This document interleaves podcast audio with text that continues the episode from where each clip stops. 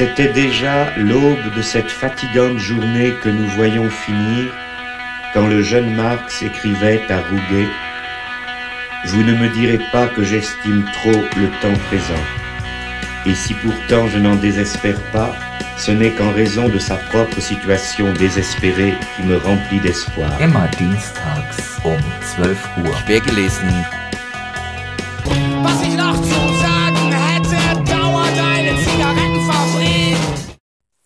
Verehrte Hörerinnen und Hörer, willkommen zu einer neuen Ausgabe von Quergelesen, der kleinen Vorlese- oder Vorspiel- oder was auch immer Sendung, die ihr seit Juni 1995 jeden Dienstag in der Erstausstrahlung um 12 Uhr bei Querfunk hören könnt. Am 25. Januar diesen Jahres sprach Jan Feddersen im Rahmen des Taz Talks mit Ingo Elbe und Lars Rinsmann. Beide sind Autoren im aktuell erschienenen Buch Erinnern als höchste Form des Vergessens, Deutungen bzw. Umdeutungen des Holocaust und der sogenannte Historikerstreit 2.0. Wir wünschen viel Spaß mit dem Gespräch mit Ingo Elbe und Lars Rehnsmann in der nun laufenden Stunde quergelesen.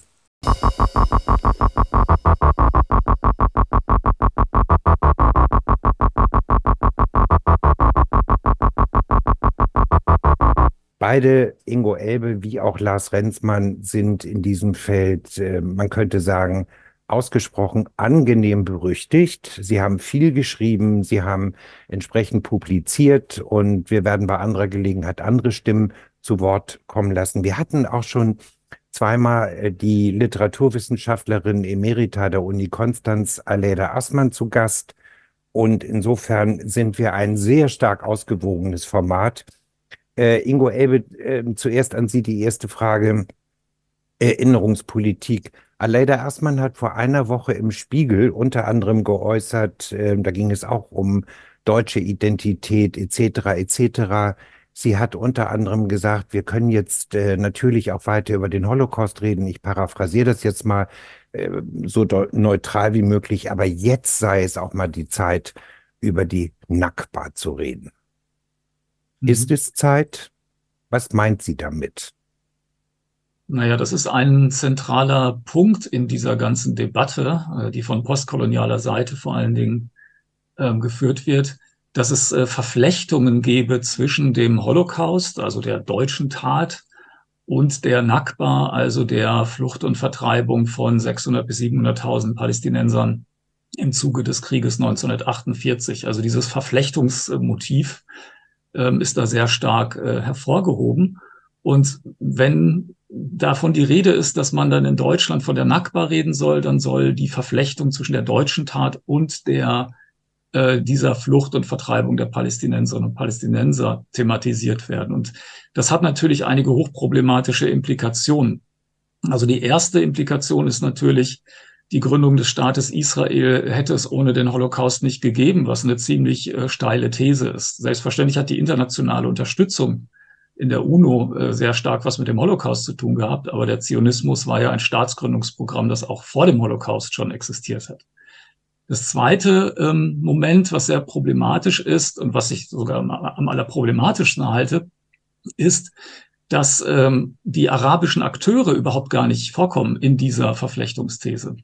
Das heißt, in dieser Opfer der Opferthese, also die Palästinenser sind die Opfer der deutschen Opfer, nämlich der Juden, oder in diesem Fall der zionistischen Juden, ähm, fehlt nämlich komplett äh, die Tatsache, dass der, die Flucht und Vertreibung äh, 1947, 48 Resultat eines äh, Angriffskrieges arabischer Milizen und regulärer arabischer Armeen gegen Israel war, der als ein Vernichtungskrieg gegen den äh, jüdischen Staat geplant war.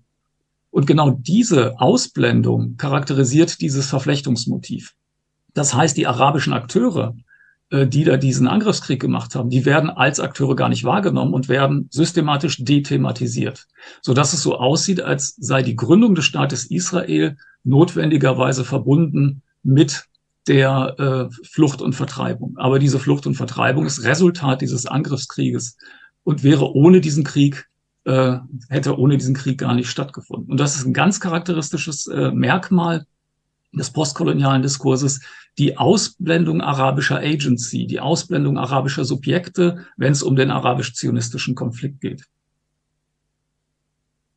Was ausgeblendet bleibt, ist auch der Umstand, dass äh, im Übrigen ähm, die äh, Sowjetunion in der, bei den Vereinten Nationen die Staatsgründung Israels ähm, ähm, also mit zugestimmt hat und die USA und Großbritannien waren nicht dabei. Also die Unterstützung Israels äh, durch die USA kam wesentlich später. Also das heißt, äh, es war auch ein linkes Projekt. Also es war, also das heißt, so wurde das entsprechend auch rezipiert. Ähm, kollidieren diese Erzählungen nicht miteinander, also zumal mit den postkolonialen Ansätzen, wie sie jetzt äh, durch äh, A. Dirk Moses oder auch in Deutschland durch Jürgen Zimmerer vorgetragen werden? Naja, die USA hat schon äh, die Staatsgründung unterstützt, aber es gab da starke Differenzen zwischen dem äh, amerikanischen Präsidenten und dem Außenministerium vor allen Dingen. Und die USA war schon ein Wackelkandidat, das stimmt. Aber ähm, ja, der Hinweis darauf, dass es, äh, dass Israels Gründung als ein antikoloniales Projekt ja auch durchaus verstanden wurde, äh, das ficht die Postkolonialen eigentlich überhaupt nicht an. Die begreifen tatsächlich äh, den Zionismus als ein Projekt weißer europäischer Siedler, die in, eine indigene arabische Bevölkerung vertreiben, enteignen ähm, und umbringen. Ähm, und da kommen dann sehr merkwürdige Genozidbegriffe auch bei raus, wie struktureller Genozid, wie Patrick Wolf das beispielsweise nennt.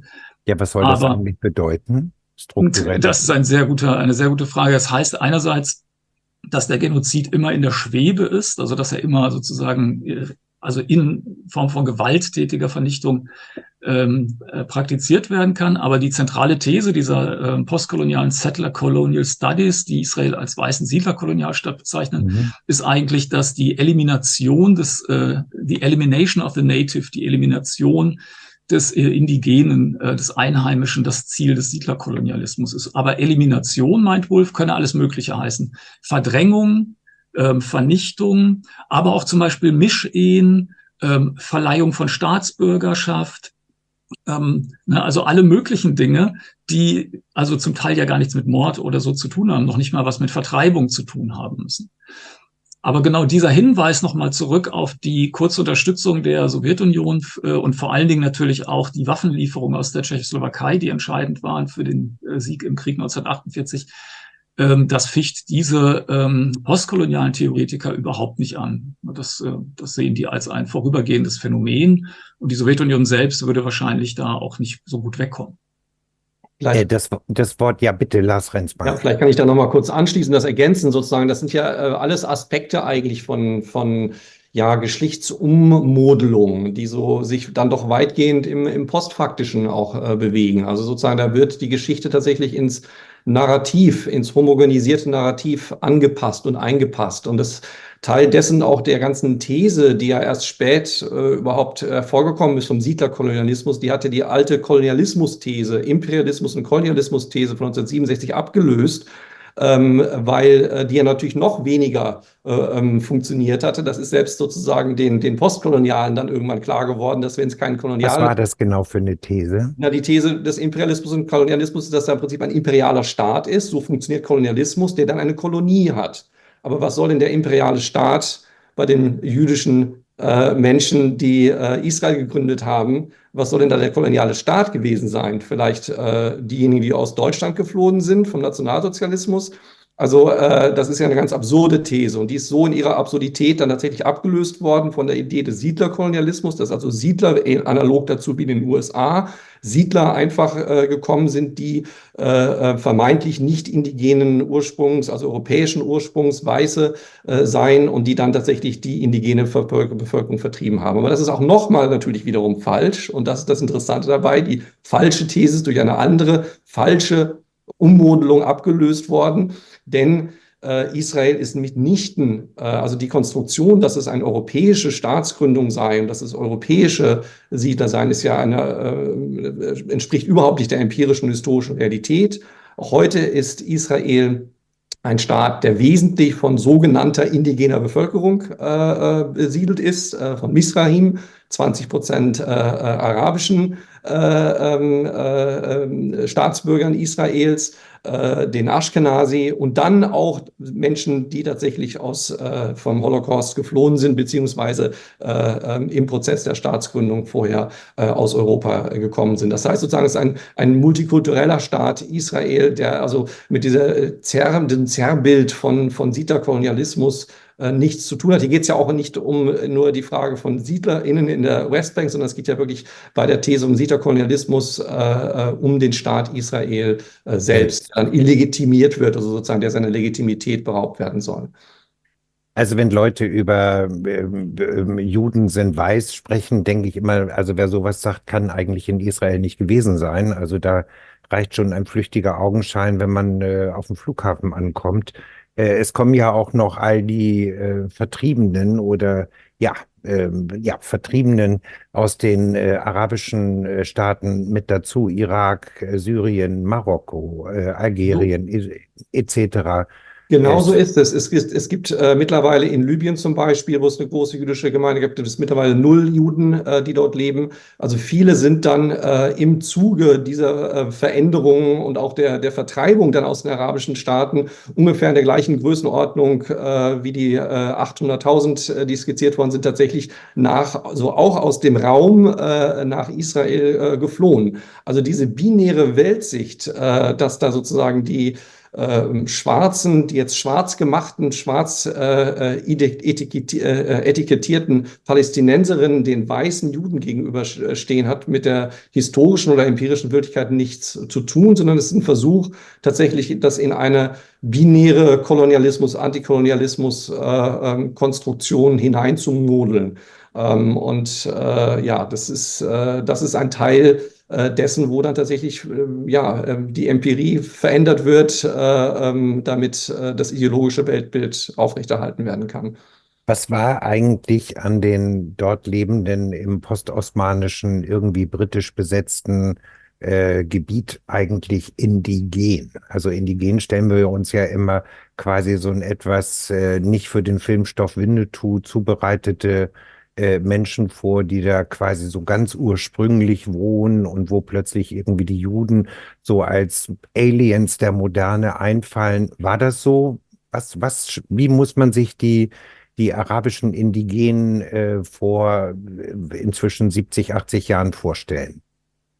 Naja, also einerseits muss man natürlich schon betonen, dass, äh, also erstmal muss man betonen, dass wenn man von Indigenität spricht, äh, es eine doppelte Indigenität gibt äh, in diesem Palästina genannten Bereich, denn es haben 3000 Jahre kontinuierlich äh, durchgehend äh, Jüdinnen und Juden dort gelebt. Das wird auch sehr gerne vergessen. Ne? Und die Frage nach diesem Indigenitätsbegriff, die ist ja hochspannend, weil auch die ja arabischen Palästinenser ja im Kontext der arabischen Expansion in dieses Gebiet gekommen sind, hunderte Jahre vorher. Und die Menschen, die dort dann in diesem palästinensischen Gebiet gelebt haben, teilweise auch Einwanderer aus anderen arabischen Staaten waren und so fort. Also das heißt, dieser Indigenitätsbegriff ist an sich schon nicht unproblematisch. Und es gibt einen zweiten führenden Vertreter dieser Settler Colonial Studies, Lorenzo Veracini, der einen ganz, ganz obskuren Text äh, geschrieben hat äh, über die, über den äh, arabisch-israelischen Konflikt aus der Perspektive der Settler Colonial Studies. Und der sagt, ja, die Juden hätten zwar einen historischen Anspruch auf das Land, aber die Palästinenser hätten einen ontologischen Anspruch auf das Land. Einen ontologischen Anspruch. Also ontologisch heißt ja eigentlich das Sein und seine Prinzipien betreffend. Also und man sucht dann in dem Text, äh, was soll das denn sein? Und dann kommen solche Bestimmungen wie, ja, die haben da schon immer gelebt.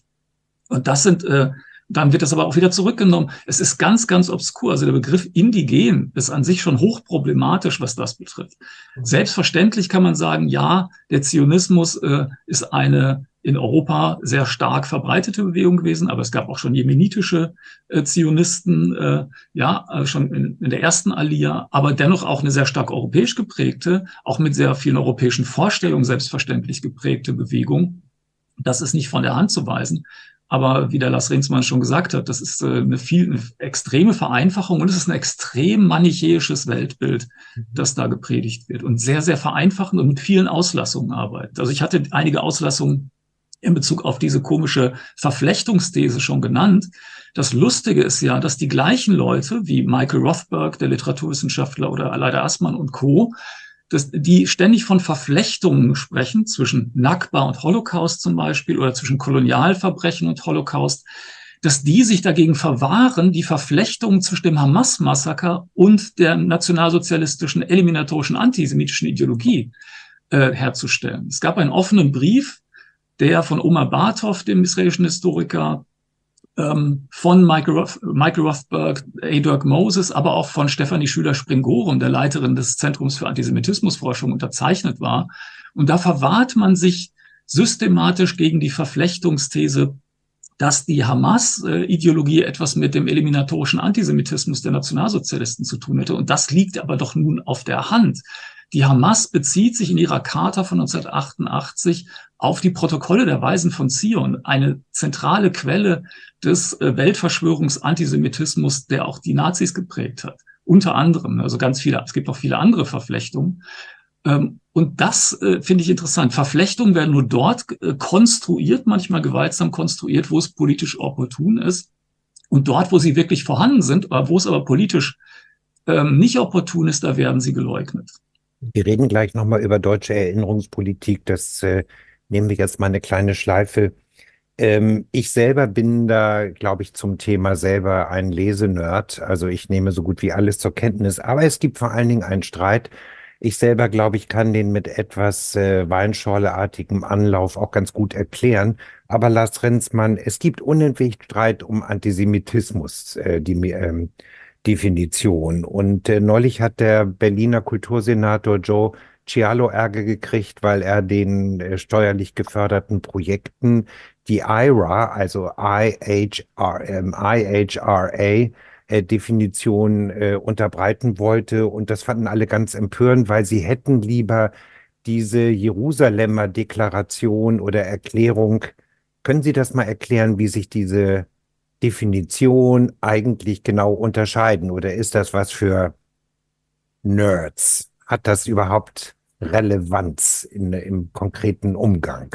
Das ist eine gute Frage, wie weit das Relevanz hat für den konkreten Umgang. Also ich kann Ihnen sagen, dass es äh, wesentlich für die konkrete Forschung, ähm, empirische Antisemitismusforschung, äh, wenig Relevanz hat, äh, das zumindest was an Kritik an der IRA vorgetragen hat, weil die IRA einfach ähm, äh, also es, wie das so immer so ist, äh, Wissenschaftler, jeder Wissenschaftler, jede Wissenschaftlerin hat seine eigene Definition. Ähm, das heißt, bei Definitionen in der Sozialwissenschaft gibt es selten Konsens. Äh, die IRA ist deswegen erstmal ein relativ allgemeine. Was steht genau in der IRA-Definition? In der IRA steht erstmal grundsätzlich in der Definition selber, kann ich direkt äh, zitieren, Antisemitismus ist eine bestimmte Wahrnehmung von Jüdinnen und Juden, die sich als Hass gegenüber Jüdinnen und Juden ausdrücken kann. Der Antisemitismus richtet sich in Wort oder Tat gegen jüdische oder nicht-jüdische Einzelpersonen und deren Eigentum sowie gegen jüdische Gemeinde, mhm. Institutionen oder religiöse Einrichtungen. Ganz einfach, das ist die Definition. Sie ist handhabbar. Ich hätte sie anders formuliert. Jeder Antisemitismusforscher, jeder Antisemitismusforscher, in, die ich kenne, hätte sie auch wahrscheinlich noch anders formuliert, aber es ist handhabbar und eigentlich auch überhaupt nicht kontrovers. Was sozusagen zu Kontroverse gemacht worden ist, dass Beispiele, die äh, ähm, äh, Kriterien, die sozusagen, wo sich Antisemitismus zeigt, die der IRA angefügt worden sind, äh, unter anderem auch einbeziehen den sogenannten israelbezogenen Antisemitismus. Das heißt, dass man äh, äh Ressentiments gegenüber Juden äußert an verschiedenen Beispielen, äh, ähm, die äh, ähm, über das Medium äh, Hass auf Israel, über das Medium Antizionismus, über das Medium den jüdischen Staat in, in, ähm, ja, in extremer Weise zu diffamieren oder aber auch durch Gleichsetzung äh, ähm, des äh, jüdischen Staates mit dem Nationalsozialismus. Äh, ähm, diese Formen sozusagen werden dann äh, gelistet als Beispiele für Antisemitismus. Also es richtet sich eigentlich gar nicht richtig in die Definition, aber da fängt es schon an. Die von Ihnen äh, ähm, genannte, äh, vielleicht prominenteste, sie wurde durch die Medien prominent gemacht, es hieß da zwischenzeitlich die 200 renommiertesten Holocaust-ForscherInnen oder was weiß ich für andere äh, große ähm, Begriffe, die da eingeführt worden sind, die jetzt diese Jerusalem Declaration. Äh, ähm, ja, schon das war eine Lüge. Das waren nicht die 200 prominentesten, das waren aus einer Riege von, was weiß ich, 5200.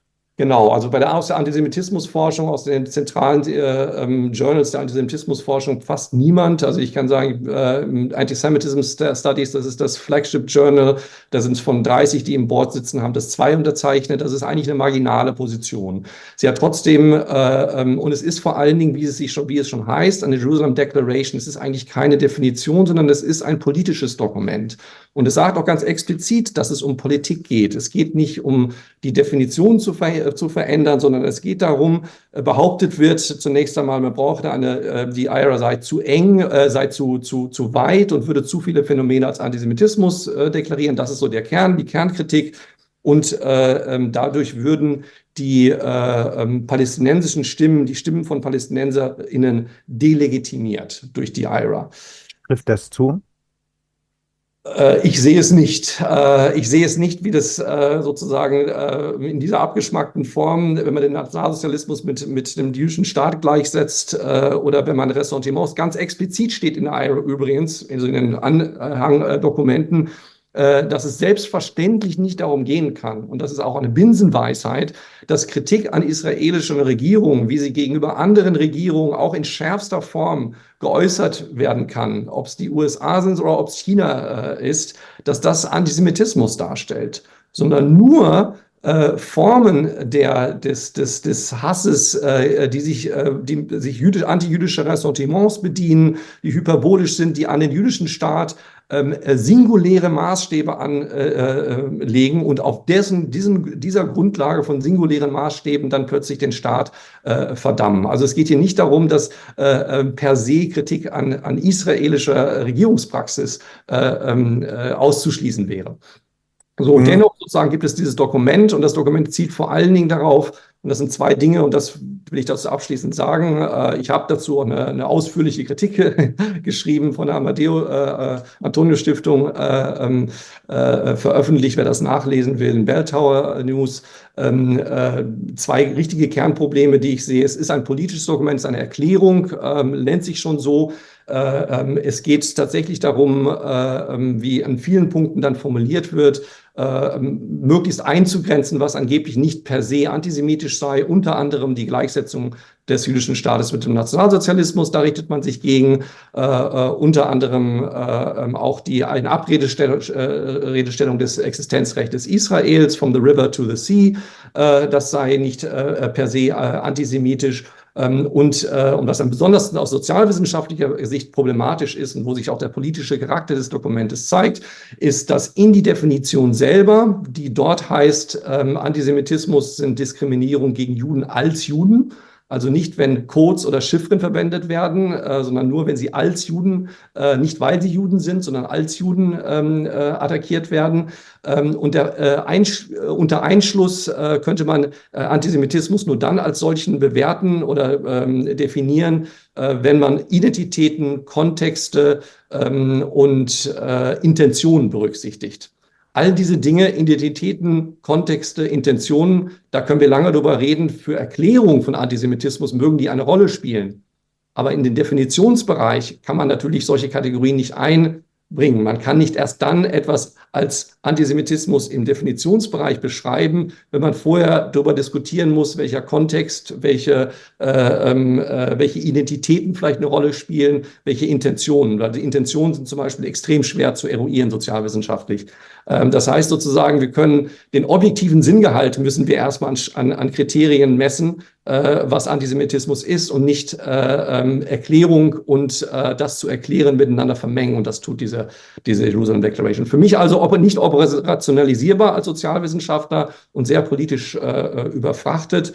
Äh, und eigentlich ist die IRA hm, ein ganz harmloses äh, Dokument, das einfach, auf das sich jetzt glücklicherweise doch viele Institutionen angeschlossen haben, um mal zu sagen, es gibt verschiedene Formen von Antisemitismus. Äh, dazu zählt auch der israelbezogene äh, Antisemitismus. Und von daher ist die IRA ein großer Fortschritt ge ge gewesen äh, äh, und hat auch viel gebracht für die, für die, für die Debatte. Ingo Elbe, wollten Sie noch was anfügen? Ja, also man kann eigentlich sagen, dass diese Jerusalem Declaration eigentlich die konsequente Definition, wenn man oder Erklärung ist, ähm, aus diesem postkolonialen Umfeld, ne? weil da geht es äh, systematisch darum, den Antisemitismus der sogenannten kolonisierten anderen oder des kolonialen anderen ähm, wegzudefinieren. Entweder komplett zu leugnen, das wird dann oft einfach überhaupt nicht thematisiert, oder wenn er thematisiert wird, dann wird er als ähm, nicht eigentliche Rede oder als eben ja verständliche Reaktion von äh, politisch Unterdrückten verstanden. Und genau das ist dann auch eine der Intentionen dieser JDA, zu sagen, naja, wenn jetzt Palästinenser im Grunde genommen den gleichen semantischen Gehalt, die gleiche Bedeutung, Bedeutungsebene wie ein Deutscher, also sozusagen sogenannter Bio-Deutscher formuliert, dann sind das komplett unterschiedliche Geschichten, weil der Palästinenser hat ja gelitten unter der Besatzung. Denn er ist ähm, ein Indigener. Wer ist ein Indigener? Und aber nochmal, was da alles mitschwingt, ist natürlich, dass auch der Palästinenser da ähm, komplett entmündigt wird, weil na, er wird ja als zu kritisierendes Subjekt in seiner äh, Äußerung, die auf der Bedeutungsebene antisemitisch ist, entmündigt und es wird gesagt, nein, nein, das meinst du ja eigentlich gar nicht so, wie du sagst, sondern du meinst es ganz anders. Das ist ja nur Ausdruck, nur Rhetorik, nur Ausdruck deiner Unterdrückung. Das ist wirklich eine, äh, ich würde sagen, rassistische Entmündigung von äh, Subjekten, die als koloni koloniale andere gedeutet werden. Man muss sie genauso ernst nehmen, wie sie auch genommen werden wollen. Und deswegen muss man auch ernst nehmen, wenn Mahmoud Abbas Antisemitismus äußert. Deswegen muss man das Programm der Hamas ernst nehmen als eliminatorisch antisemitisches Programm, das ver verknüpft ist und verkoppelt ist mit traditioneller, aber apokalyptisch zugespitzter islamischer Judenfeindlichkeit. Und das, das darf nicht wahrgenommen werden. Das ist das sozusagen Anathema in diesem postkolonialen Diskurs. Ähm, ich Kannst finde, du noch einen Satz sagen dazu? Ja, äh, unbedingt. Ja, ähm, äh, ich sehe da auch in der Tat dieses Moment dieser, dieser ähm, ja, quasi doch rassistischen Entmündigung. Also da will ich mich auch nochmal ganz klar an Ingo Elbe anschließen. Äh, es ist eine Konstruktion, äh, die natürlich eingefügt wird in dieses binäre manichäische Weltbild, von dem wir geredet haben, die äh, ähm, so tut, als also der im Prinzip dieses Bild, dieses klassische koloniale Bild vom edlen Wilden generiert. Ja, also die haben äh, im Prinzip das Mittel, um auf, um auf Probleme, äh, auch Unterdrückung zu reagieren, ist im Prinzip äh, dann nur der, der Terror oder der Antisemitismus und das muss dann sozusagen in irgendeiner Weise minimiert oder eben aus dem Definitionsbereich des Antisemitismus herausgenommen werden. Ähm, und das, das korreliert ganz interessanterweise. Das ist eine Sache, die, die nicht so bekannt ist. Äh, ähm, äh, in der empirischen Antisemitismus und Rassismusforschung sind ganz äh, ist häufig nachgewiesen, ähm, dass tatsächlich diejenigen, die antisemitische Ressentiments hegen, häufig auch rassistische Ressentiments hegen. Aber nicht nur das. Auch diejenigen, die antizionistische Ressentiments heben, die also besonderen Hass gegenüber Israel haben, auch die hegen oftmals rassistische Ressentiments.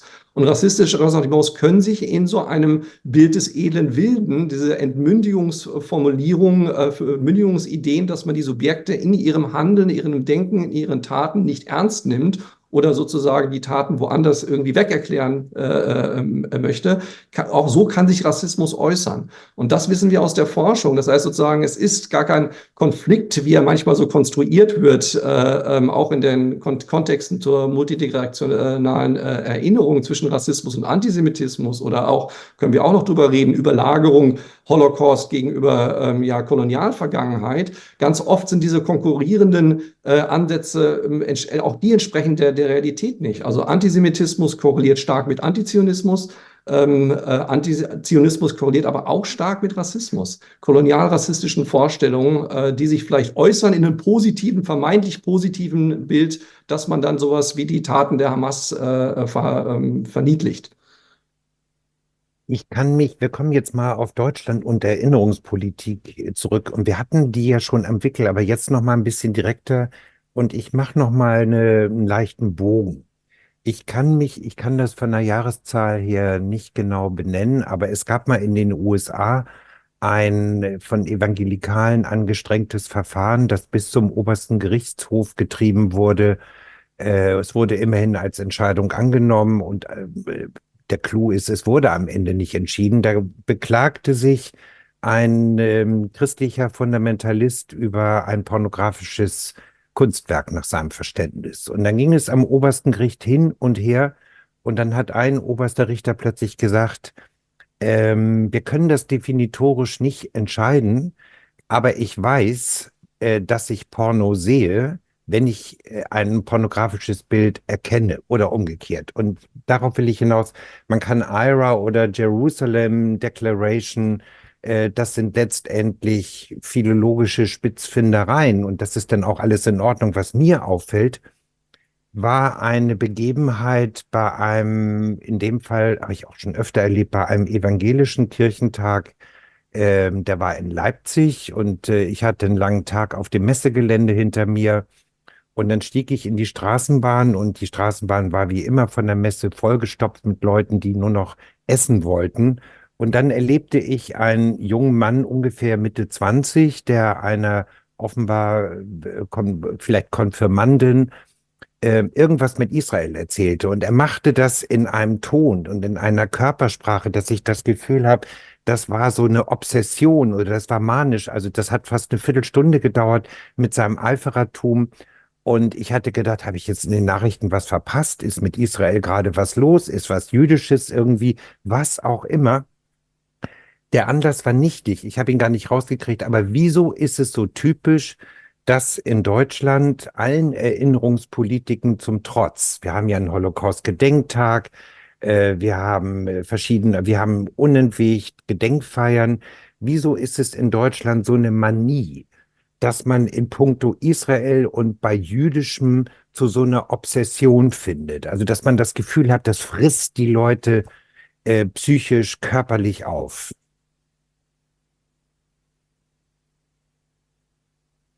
Lars? Aus meiner Sicht ist das kein, kein, also um mal den Aufschlag zu machen, aus meiner Sicht ist das tatsächlich, äh, äh, natürlich ist Israel äh, ein Staat, der ähm, gegründet worden ist ähm, äh, nach äh, dem, Ende der, der Shoah. Und das heißt sozusagen, dieser Konnex ist natürlich einer, der notgedrungen äh, ja auch emotionales Baggage äh, ähm, mit sich äh, trägt. Ähm, und äh, ähm, das ist sozusagen äh, von daher sozusagen natürlich auch ein besonderes Verhältnis. Ich würde aber gar nicht sagen, dass es äh, diese, diesen Erregungszustand oder diese Reaktionen auf Israel, das ist ja nun nicht auf Deutschland begrenzt, sondern das ist wirklich, äh, ähm, wenn Sie sich die, die ähm, Debatten, die akademischen Debatten, die politischen Debatten anschauen, äh, die Reaktionen sind in Frankreich teilweise viel äh, einmütiger äh, ähm, noch pro-palästinensisch. Wenn Sie sich sehen, wie mittlerweile äh, ähm, äh, junge Menschen äh, im Prinzip in trumpistischer Sprachwendung gegenüber Joe Biden in den USA engagieren und ihn als Genocide Joe auch aus dem Umfeld von Black Lives Matter äh, ähm, bezeichnen, weil er, ähm, äh, ähm, weil die USA unter der Präsidentschaft von Joe Biden Israel unterstützen, ähm, dann sieht man, dass das mitnichten insofern eine, eine deutsche Debatte ist. Es gibt sozusagen natürlich ein spezifisches Moment äh, durch die Generationen von Täterschaft äh, und sowas verschwindet auch nicht äh, ja, das, das äh, äh, Erbe äh, der Geschichte. Aber ähm, ich würde sogar so sagen, dass die m, Debatten über ähm, die Erinnerungskultur in Deutschland und auch über die Frage von, von das Feld des Erinnerungskultur in Israel heutzutage erfreulich kontrovers sind ähm, äh, ähm, und äh, sozusagen in, in, mancher Hinsicht auch durchaus äh, produktiv kontrovers. Und das ist ja gerade etwas, was ein Dirk Moses zum Beispiel ähm, ja wahnsinnig aufregt. Äh, ähm, das Bild, das da gezeichnet wird, dass es hier eine geschlossene Israel-Solidarität gäbe äh, äh, in Deutschland, ist natürlich vollkommen, auch wiederum vollkommenes Zerrbild. Auch wieder, Vor allen Dingen gibt es keinen Katechismus der Deutschen. Kein Katechismus erst recht nicht. Unter irgendwelche Elitenverschwörungen äh, transnationaler Eliten gibt es auch nicht. Das ist natürlich alles äh, ähm, nicht wirklich, eigentlich nicht wirklich ernst zu nehmen und man ist überrascht, wie ernst es genommen wird.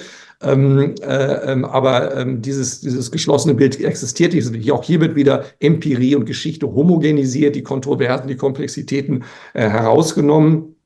Aber äh, in vieler Hinsicht gibt es eben in Deutschland durchaus eine, eine recht kontroverse äh, Debatte dazu. Und in manchen anderen Kontexten ist das, schauen Sie mal nach Irland, äh, ähm, da ist es eine ein, einmütige äh, ähm, äh, Verdammung äh, ähm, des, des Staates Israels und häufig die Genozidvorwürfe ja schon, bevor überhaupt Israel reagiert hat nach dem äh, 7. Äh, äh, Oktober. Ähm, also die werden sozusagen schon vor vorauseilend äh, äh, teils erhoben.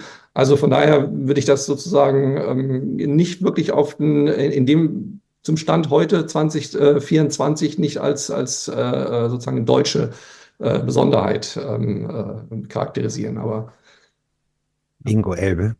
Ja, dem würde ich äh, auf jeden Fall zustimmen. Also ich habe den Eindruck, dass ja gerade mit dieser merkwürdigen Formulierung der, des provinziellen deutschen Holocaust-Gedenkens, äh, die ähm, äh, in dem, also auch von Assmann und von Co., äh, Assmann und Co. verwendet wird, ähm, oder in diesem ganzen postkolonialen Diskurs, dass damit eigentlich genau dieses, dieser Lernprozess, der stattgefunden hat, in dem Sinne, dass man die, für die Spezifik des Antisemitismus, für die Spezifik des Holocaust, alles, was Thema dieses Buches ist, äh, erinnern als höchste Form des Vergessens, ähm, dass diese Lernprozesse, die ja nun wirklich sehr prekär waren und sehr spät gekommen sind und immer noch prekär sind und eher von der Minderheit tatsächlich äh, getragen werden, dass die rückgängig gemacht werden sollen. Und das macht man jetzt aber in dieser Diskussion mit diesem multikulturellen und internationalen ähm, äh, Label. Ne? Man sagt, man, man müsse sich sozusagen an die internationale Diskussion, ähm, da müsse man an diesen, an die, man müsse sich internationalisieren, sowohl was die Akteure betrifft, die man da einlädt und hört, die Stimmen, die man hört,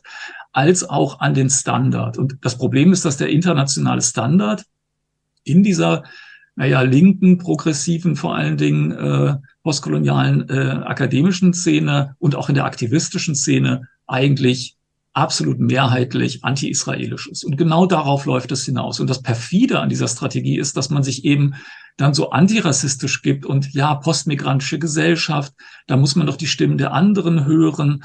Ähm, und ja, ist ja auch alles gut, soll man ja auch machen, aber es geht immer gegen äh, die Spezifik des Antisemitismus, die Betonung der äh, Präzedenzlosigkeit des Holocaust und vor allen Dingen dann äh, Israel als Schutzraum und als Selbstver äh, Selbstverteidigungsinstanz der Juden. Das landet immer bei Israel, diese, diese ganze Diskussion. Und deswegen würde ich auch sagen, dass, ähm, dass hier diese, dass der Hass, der da zu finden ist, auch gerade aus akademischen Kreisen nach dem 7. Oktober, ich habe ja, ich, ich habe keine Illusionen mehr, ja. Aber was ich da zum, von, von Leuten aus diesem postkolonialen Bereich gehört habe, also Gilbert Ashkar zum Beispiel, ähm, Professor aus London, der äh, noch äh, ein Jahr vorher äh, eingeladen war auf dieser, auf dieser furchtbaren Hijacking Memory Tagung, die vom Zentrum für Antisemitismusforschung und von Susan Niemann vom Einstein Forum mit organisiert wurde. Der hat sich begeistert geäußert über die Hamas. Ne? Der David gegen den Goliath hat er gekämpft, sagt er. Und das war ein Akt verzweifelter Heroismus so ungefähr. Und ähm, na, also äh, das, äh, das ist wirklich eine, eine, eine Form von pseudo-humanitär verbrämtem Hass, der da, äh, und zwar weltweit an den Akademien und in den aktivistischen Kreisen zu finden ist, der einen eigentlich nur noch sprachlos machen kann. Und deswegen würde ich auch sagen, ist das hier gar kein spezifisch deutsches Phänomen mehr, wenn es um Israel geht. Es gibt viele spezifisch deutsche Phänomene und äh, Aspekte, aber das ist tatsächlich noch ein sehr, sehr leider internationales Phänomen. Aber ist an der Kritik, also über den Katechismus, äh, Katechismus der Deutschen, so wie Moses das formuliert, äh, das ist äh, alfand und falsch und das ist kontrafaktisch. Aber ist an der Kritik von ihm an einer spezifischen Ausprägung deutscher Erinnerungskultur nicht auch was Richtiges? So dieses Sakrale, das Heilige, das staatlich von oben Verordnete. Ich kann, also ich halte immer dagegen und sage, eigentlich die wirkliche Auseinandersetzung als Graswurzelbewegung äh, gegen die Geschichte äh, des äh, NS in jedem provinziellen Sprengel in Deutschland hat eigentlich erst nach der TV-Serie Holocaust 1979 begonnen. Also vorher waren es Elitendiskurse und Schweigediskurse, aber dann war es eben wirklich eine Bewegung, wie man so sagt, von unten. Und es war aber kein Katechismus der Deutschen, sondern man wollte wissen, was bis 45 war. Womöglich eine halbe Generation später wollte man sogar wissen, äh, was ist eigentlich aus den Tätern geworden? Wo haben die eigentlich überlebt, wenn sie nicht alle hingerichtet wurden? Ähm, aber eine bestimmte Sakralität äh, zu Erinnerungstagen geht mir auch auf die Nerven. Ist das statthaft? Naja, es ist eine sehr stark, äh, es ist natürlich so, dass solche Gedenkformen, wenn sie von politischer Seite äh, geführt werden, dass sie ritualisierten Charakter haben. Ich sage aber erstmal, mir ist ein ritualisierter äh, Charakter einer öffentlichen und sei ja sogar heuchlerischer Charakter lieber als eine Erinnerungskultur, die sich komplett davon äh, zurückzieht. Ähm, das ist der eine Punkt. Aber ähm, die Kritik ist ja eigentlich die, die Kritik von Moses und auch Felix Axter vom ZFA und äh, anderen an dieser Gedenkkultur, die trifft ja eigentlich gar nicht die problematischen äh, Punkte der deutschen Gedenkkultur. Das, was äh, Eike Geisel in den 90er Jahren so, äh, so genannt hat, dass die Deutschen äh, ihre einstigen Opfer davon abhalten wollen, rückfällig zu werden. Das heißt, na, dass man aus der eigenen äh, aus der eigenen vermeintlich vorbildlichen Aufarbeitung den moralischen Anspruch äh, ableitet, vor allen Dingen Israel ungeachtet seiner existenziellen Bedrohung gute Ratschläge zu geben und eben bloß nicht rückfällig zu werden, also das zu tun, was die Deutschen gemacht haben. Und dieser Zug der Erinnerungskultur, der wird ja geradezu in den postkolonialen Diskursen nochmal verschärft, indem mhm. Israel eigentlich als genozidaler Staat, als strukturell genozidaler Staat oder eben jetzt bei jeder Form von äh, auch sehr, äh, sehr, sehr deutlicher Kriegsführung und sehr äh, rabiater Kriegsführung als äh, ein Genozid unterstellt wird. Also diese problematischen Züge der deutschen Erinnerungskultur werden sogar noch verschärft und gar nicht äh, kritisiert in dieser Diskussion, in dieser postkolonialen Diskussion. Lars Renzmann. Ja, ich sehe, also Stadtart ist das selbstverständlich, aber ich sehe auch nicht so ganz das äh, Sakrale und ich würde es auch nicht auch gegeneinander ausspielen sozusagen, dass es ein Teil von auch institutionalisierter Ideenkultur gibt, ist wie, wie viele Prozesse, gesellschaftliche Prozesse, das ist ja nicht von oben so gekommen. Das hat ja nicht der deutsche Staat 1949 dekretiert, sondern das ist ja selber mhm. wiederum ein Prozess, ja, äh, und so gesehen ist auch 1979 die äh, vierteilige US-Fernsehserie äh, ähm, äh, Holocaust ist ja auch von oben. Die Menschen haben damals vor allen Dingen Fernsehen geguckt und das wurde ihnen damals äh, äh, abends in den drei Programmen vorgesetzt. Und dann sozusagen war das ein Anstoß für gesellschaftliche Auseinandersetzungsprozesse, für Geschichtsinitiativen von, von unten in den 1980er Jahren. Das heißt sozusagen, das sind gesellschaftliche Prozesse, das sind auch Auseinandersetzungsprozesse. Denken wir an dieses ähm, Saul Friedländer hat das mal wunderschön beschrieben äh, in seinem Essay über äh, Kitsch und Tod ähm, uh, it's a constant seesaw between learning and forgetting. Es geht immer hin zwischen dem äh, Wunsch der, der, Verdrängung und des Schlussstrichs. Der, der Schlussstrichwunsch ist so alt wie äh, ähm, das Kriegsende 1945. Äh, auch dort war das schon sehr verbreitet. Äh, ähm, äh, und dann sozusagen gibt es ein Aufbrechen dessen und das ist ein langwieriger Prozess der Auseinandersetzung. Und von daher ist das, was vielleicht als institutionalisiert oder Sakralität dort bezeichnet wird, eben eine Form der Institutionalisierung, die selber äh, erkämpft ist, ein Stück weit, ja, so wie äh, Rechte erkämpft worden sind. Äh, das ist, ein, das ist keine, keine, keine äh, Inszenierung, die im Prinzip so genuin von oben gekommen ist, sondern ein Teil von Auseinandersetzungsprozessen. Und man denke nur an die Paulskirchenrede von äh, Martin Walser, auch das war ein Akzent, ja, ein Akzent zu sagen, wir müssen, dürfen kein Holocaust-Mahnmal bauen, wir müssen sozusagen im Prinzip äh, mit, äh, ähm, äh, wir sind die letztlich die, die Opfer äh, äh, der Geschichte und wir müssen. Auschwitz-Keule. Ja, äh, wir müssen der, mit der, mit der, genau, das ist im Prinzip eine, der, der rechte Diskurs der, der, der Auschwitz-Keule, der da im Prinzip ähm, wiederholt worden ist. Aber die Walser-Debatte wiederum in all ihrer, ja auch ihren fürchterlichen Aspekten und das, dieses Gefühl des Alleinseins von Ignaz Bubis äh, damals, der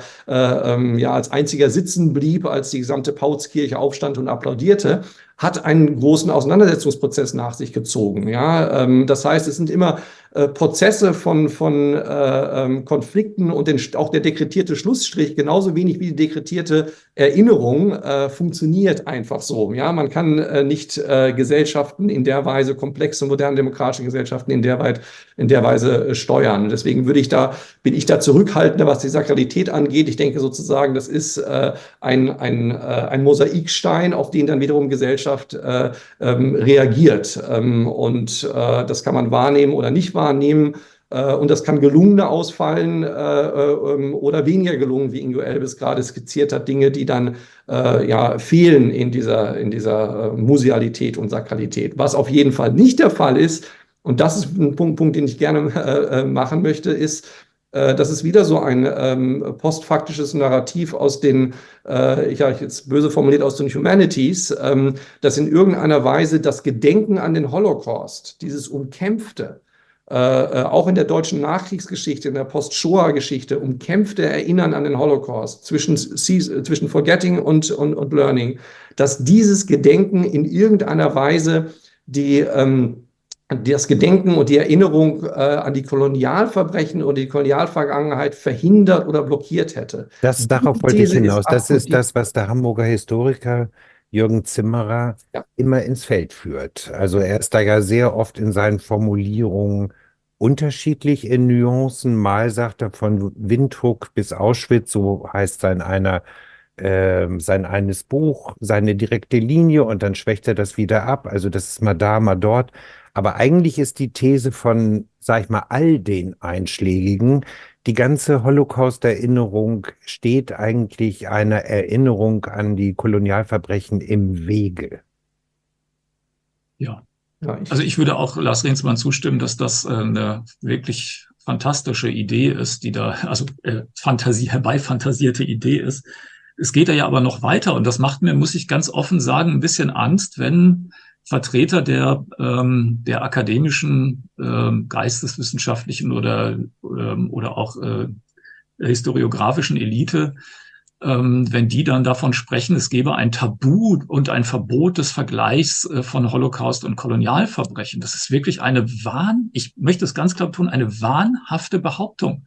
Nicht nur gibt es kein Tabu, sondern selbst die Vertreter der sogenannten Singularitätsthese oder der These der Präzedenzlosigkeit des Holocaust machen nichts anderes als vergleichen. Also Stephen T. Katz, der auch in dem Buch ähm, einen Aufsatz geschrieben hat, der, der vergleicht seit glaube ich, 30, 40 Jahren den Holocaust mit anderen Massenverbrechen.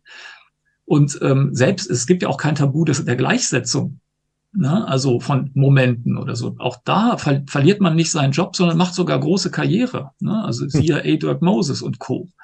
Also das sind ganz, ganz obskure Verschwörungstheorien und die machen mir schon ein bisschen Sorge, weil diese Idee, dass man gegen die da oben kämpft, gegen Sprechverbote und äh, eigentlich so eine Art subalterner Samistat-Denker sei, das gehört ja tatsächlich zum Antisemitismus auch dazu. Ne? Der Antisemit, der will ja immer gegen die da oben kämpfen und gegen diese, diese Machenschaften von Eliten. Und solche Momente kommen tatsächlich in diesem postkolonialen Diskurs plötzlich vor.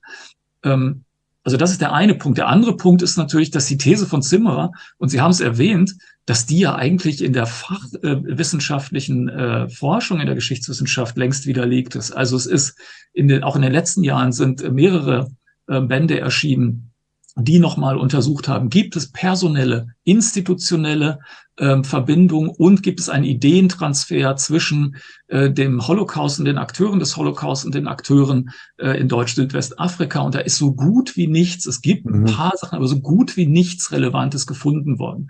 Und deswegen muss äh, Zimmerer dann auch immer mit immer vageren Begriffen von Verflechtung, historischen Analogien und so weiter kommen. Und auch das, was in Deutsch-Südwestafrika passiert ist, diese Massentötungen, äh, sind nicht äh, auch nicht strukturell analogisierbar zum Holocaust. Das hat der Historiker Jonas Kreinbaum äh, bis ins Detail dargestellt. Diese Kolonialkonzentrationslager in Deutsch-Südwestafrika waren keine Lager, in denen äh, eine systematische Vernichtung der Herero oder Nama stattfinden sollte. Diese Lager sind eingerichtet worden im Kontext von Widerstandsakten der Herero und Nama gegen die deutsche Kolonisierung. Ähm, und es gab keine systematische Vernichtungsintention in den Lagern. Ungeachtet dieses Vernichtungsbefehls des Generals von Trotter, der dann wieder zurückgenommen wurde, gab es in den Lagern keine systematische Vernichtungsintention. Das sind alles erhebliche Differenzen zum Holocaust.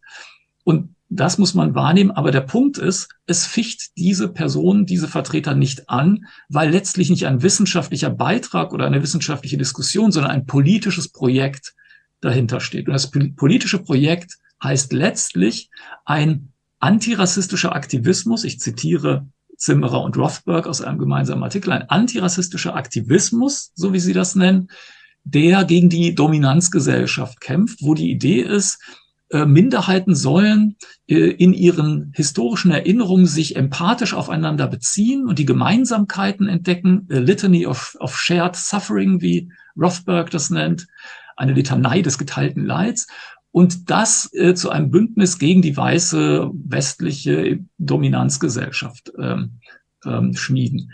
Das Problem dabei ist nur, dass die Erfahrung von Jüdinnen und Juden mit Antisemitismus anderer Minderheiten, zum Beispiel muslimischer Minderheiten, ähm, aus diesem Diskurs systematisch ausgeschlossen werden, weil wenn Juden das thematisieren, dann stören sie diesen vermeintlichen antirassistischen Aktivismus. und äh, sind Rechte. Sie gelten dann als Rechte. Das ist sozusagen dieser große Bogen, der mit diesem, mit diesen merkwürdigen Analogisierungen äh, verbunden ist. Eine vorletzte Frage. Wir, äh, Lars Renzmann noch. Ja, ganz kurz, drei ganz kleine Punkte dazu. Das ist nicht nur dem Antisemitismus natürlich eins, diese, diese Komplexitätsreduktion und der Hass auf die da oben, sondern auch dem Populismus. Also im Prinzip sind das auch populistische äh, Vereinfachungen der Gesellschaft, wo gesellschaftliche Widersprüche und empirische Komplexitäten reduziert werden auf die da oben, die Bösen und, äh, äh, ähm, ja, und das äh, Volk. Ähm, äh, vielleicht kann man noch mal sagen zu dem Vergleich und Gleichsetzen, das ist ganz entscheidend, dass immer dieses ins Feld geführt worden ist, das, das, das Tabu des Vergleichs ist in der Tat eine Fantasie und es ist letztens ein rhetorischer Trick, weil es geht hier natürlich um das Bedürfnis nach äh, allumfassender Gleichsetzung ähm, und, äh, äh und keineswegs gibt es in irgendeiner Weise ein mir bekanntes äh, Vergleichsverbot, will ich auch noch mal äh, vollkommen unterstützen, was Ingo Elbe ähm, gesagt hat.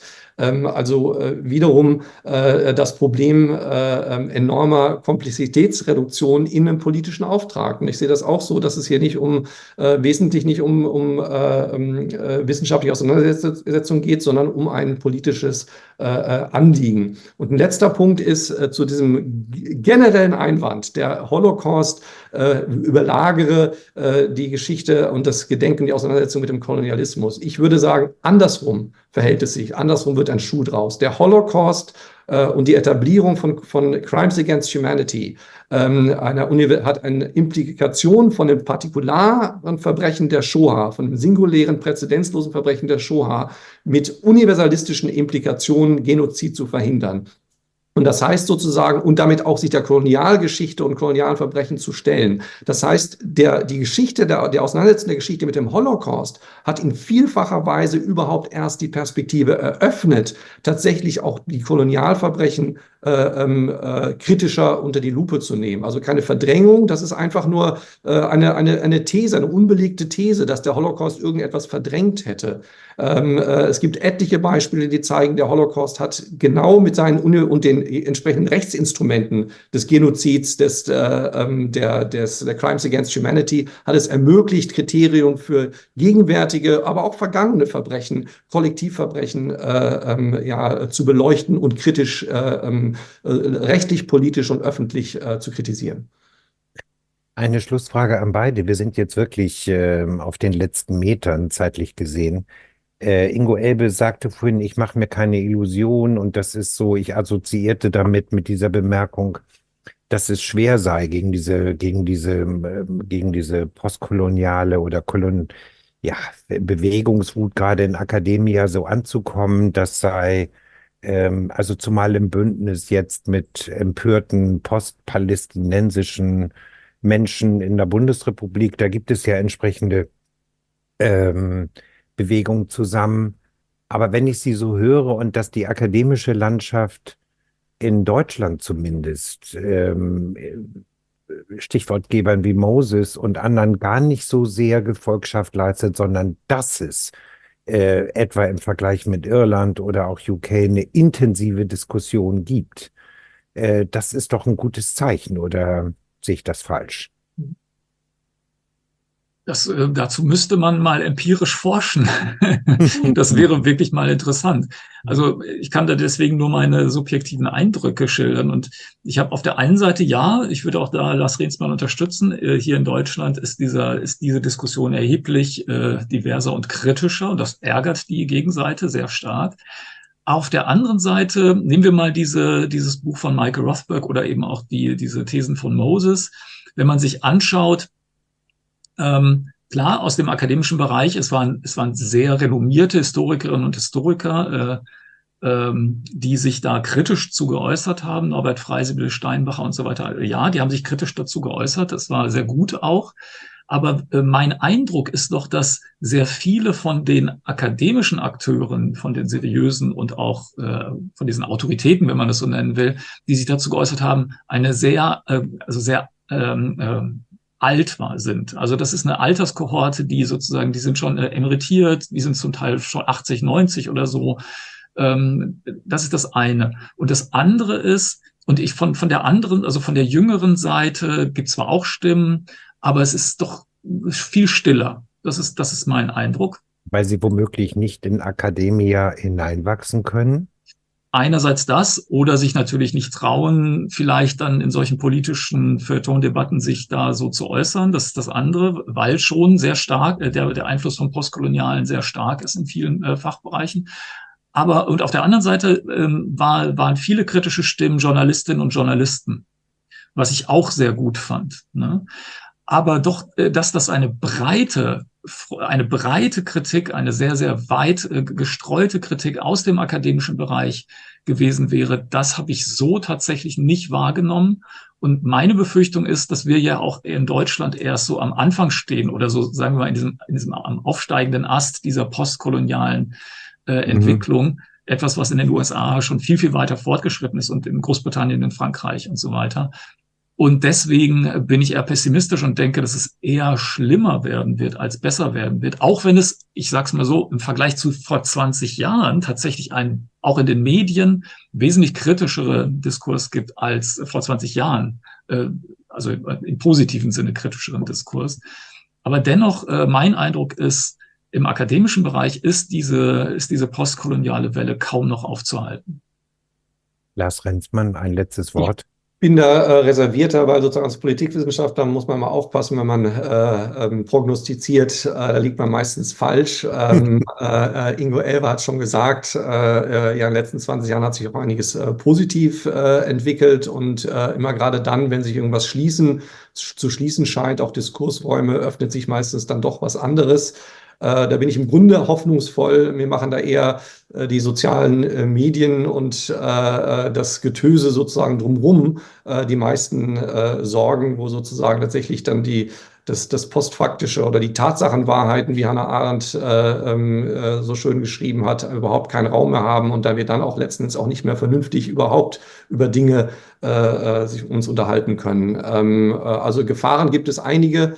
Ähm, aber grundsätzlich würde ich sagen, ganz oft ist es so, dass es gegenüber ähm, der, ja, den proklamierten Forderungen, äh, äh, bestimmte Dinge äh, in eine Richtung zu treiben, häufig dann doch auch gesellschaftliche Widerstände gibt, äh, wie wir jetzt sehen, ähm, äh, ähm, zu guter äh, Dinge auch ähm, eine größere Massenbewegung in Deutschland gegenüber dem Rechtsextremismus ähm, die äh, und dem äh, äh, der AfD äh, und den Remigrationsplänen und äh, sozusagen auch das war jetzt nicht vorherzusehen. Bestimmte Dinge sind eben dann häufig auch nicht zu vorherzusehen und sind trotzdem ähm, äh, da und erscheinen und überraschen uns. Nur die Leute, die hier waren bei, bei der Solidarität mit Israel nicht auf der Straße. Ne? Also da waren, ja. Ich danke Ihnen beiden. Das war ein sehr erhellender ähm, Taz-Talk. Ich habe auch, was die Kritik an der Sakralität ähm, anbetrifft, habe ich tatsächlich ähm, begonnen umzudenken. Das, äh, diese Aspekte hatte ich nicht so parat. Danke und ich kann, liebes Publikum, ich kann nochmal sagen, erinnern als höchste Form des Vergessens, Umdeutung des Holocaust und der Historikerstreit 2.0. Beide äh, Taz-Talk-Gäste sind mit Beiträgen in diesem Band herausgegeben von Stefan Griegert, äh, Jakob Hoffmann, Marc Seul und Andreas Stahl vertreten. Das ist ein ausgesprochen lohnenswerter Sammelband, äh, viel Erhellendes. Das ist ein Schmücker, den man mal so, wenn man so ein bisschen nerdig drauf ist zum Thema, gut an drei Abenden durchgepflügt bekommt. Äh, was soll ich sagen? Herzlichen Dank.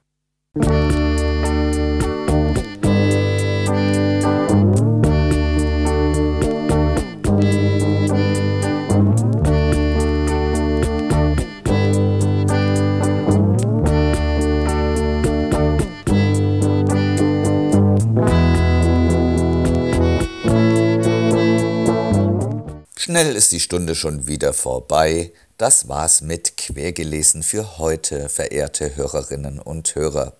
Wir freuen uns über Anregungen, Kritik und sonstiges. Loswerden könnt ihr das unter quergelesen.querfunk.de.